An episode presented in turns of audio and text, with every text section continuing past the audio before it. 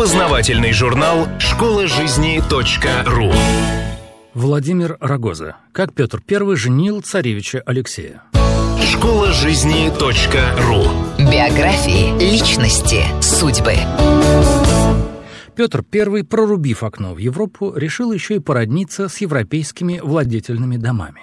Сын, он же наследник, доживший до брачного возраста, был у царя один, а дочерей племянниц много, впору всю Европу осчастливить. Но европейские монархи не спешили обзаводиться родственниками из далекой России, которую продолжали считать страной варварской и дикой. Немаловажно, что из крупных европейских держав только Россия исповедовала православие, в остальных же было католичество или протестантизм. Хотя в этом отношении Петр был вполне демократичен, отличался веротерпимостью и не собирался препятствовать переходу российских принцесс в другие религии. В конце концов Петру все же удалось сосватать двух племянниц за захудалых герцогов, польстившихся на солидное приданное. Курлянской герцогиней стала Анна, будущая императрица Анна Иоанновна, а Мекленбургская — Екатерина. С дочерями дело обстояло еще хуже, чем с племянницами, ведь рождены они были до брака, когда будущая императрица Екатерина I была простой наложницей. Попытки просватать Елизавету за французского короля Людовика IV успеха не имели. Зато на Анне согласился жениться герцог Галштинский, как говорится, на безрыбье.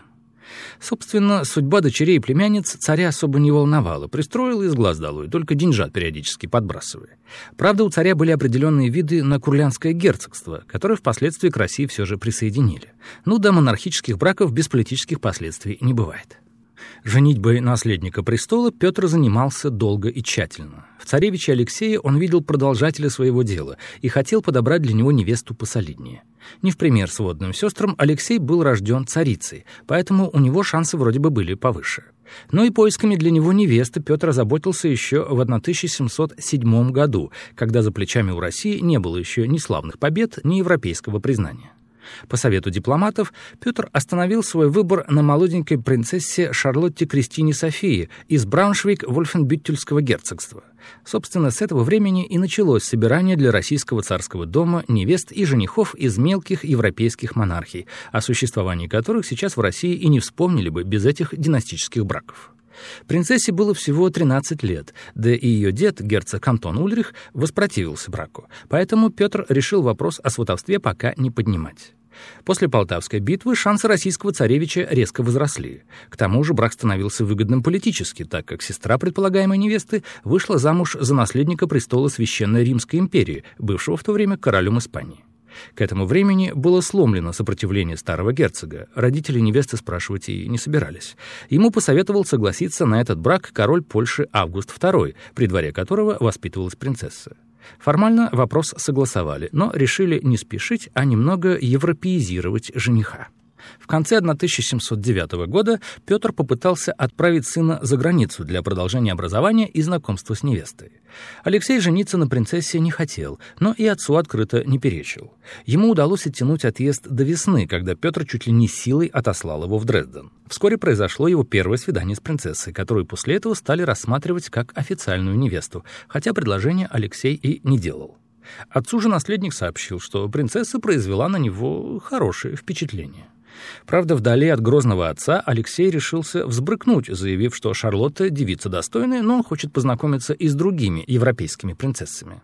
Возможно, сделано это было не без советов его окружения, в котором было много противников Петра. Пикантную ситуацию даже стали обсуждать в европейских газетах. Знакомиться с другими принцессами Алексей так и не поехал, предпочитая заниматься охотой и весело проводить время. Благо, нашелся достойный компаньон — польский принц. Отец вынужден был сделать наследнику соответствующее внушение, и тот отправился просить руки принцессы, но не к ее деду, а к королеве Польши, опекавшей Шарлотту. Королева согласие на брак своей подопечной дала. Только тогда к герцогу отправился граф Головкин, чтобы от имени царевича официально просить руки его внучки. Согласие герцога было формальностью, зато условия брачного договора требовали серьезной проработки. Вероисповедание принцессы проблемой не стало. Петру не хотелось терять выгодную партию, и он согласился, что она может оставаться лютеранкой.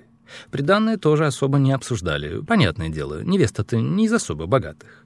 Герцог настаивал на свадьбе в Вольфенбюттеле, но воспротивился Петр, считавший, что у него нет лишнего времени, чтобы разъезжать по Европе, ведь Северная война была в разгаре. Решили играть свадьбу в Таргау, при дворе польской королевы. Петр спешил, поэтому в Таргау приехал всего на несколько дней в октябре 1711 года. 14 октября состоялось венчание, проходившее по православному обряду, но к невесте священник обращался на латыни. Свадебный обед провели в узком кругу родственников и приближенных, зато последовавший за ним бал остался у новобрачных в памяти надолго. Через несколько дней новобрачные уехали в Вольфенбюттель, где прошла вторая свадьба. Вскоре Алексею пришлось уехать в Померанию, где шла война. Петр не давал наследнику расслабиться, поручая все новые и новые дела в различных частях Европы и в России. София Шарлотта надолго оставалась одна, живя при дворе деда или польской королевы. В Россию она приехала только через полтора года. Весной 1713-го супругу наследника престола встречали в Петербурге. Любопытно, что церемонию встречи принцессы в российской столице возглавляла Екатерина, год назад обвенчавшаяся с Петром. Сам царь в это время воевал в Финляндии, а Алексей надзирал за строительством кораблей на Ладоге. С мужем Шарлотта увиделась только в середине лета. От Петра она получила титул кронпринцессы, но жизнь ее от этого веселее не стала. Новая российская столица еще строилась, не хватало многого необходимого, да и царь во всем, что не касалось государственных нужд, был прижимист и деньгами сына особо не баловал. Семейную жизнь Шарлотты трудно назвать счастливой. Муж, когда не был в разъездах, увлекался спиртным, почти не уделяя ей внимания. Петра кронпринцесса практически не видела. Царица внешне была с ней ласкова, но чувствовалось, что она относится к Шарлотте настороженно. Причина понятна. Екатерина хотела, чтобы престол наследовал ее сын, а не Алексей. Но у царицы рождались только дочери. Рождение же у молодой четы мальчика значительно упрочило бы шансы Алексея на престол.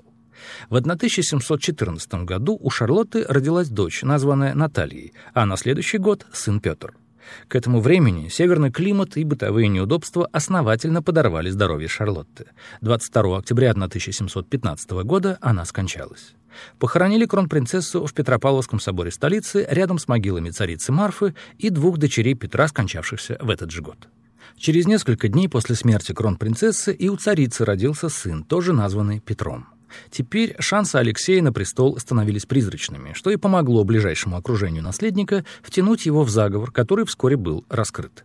Через два года после смерти жены Алексей бежал за границу, но был возвращен и после суда казнен.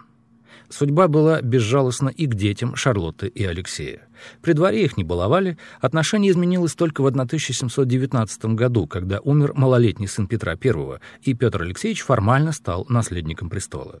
Официально же его стали рассматривать наследником в период правления Екатерины I, когда на малолетнего Петра Алексеевича сделал ставку Меньшиков. Александр Данилович в это время практически стал правителем государства и не собирался упускать власть из рук. Он намеревался женить наследника на своей дочери, а его сестру Наталью выдать замуж за своего сына. Прожектам Меньшикова не суждено было сбыться. Наталья прожила 14 лет и скончалась в 1728 году.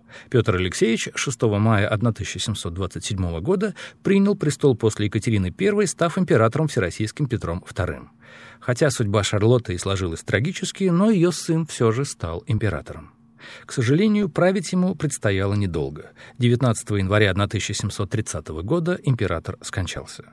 На сыне царевича Алексея и Шарлотты, собственно, и прервался мужской род Романовых. Школа жизни .ру Автор статьи «Как Петр I женил царевича Алексея» Владимир Рогоза. Текст читал Дмитрий Креминский. Скачать другие выпуски этого подкаста и оставить комментарии вы можете на podfm.ru. podfm.ru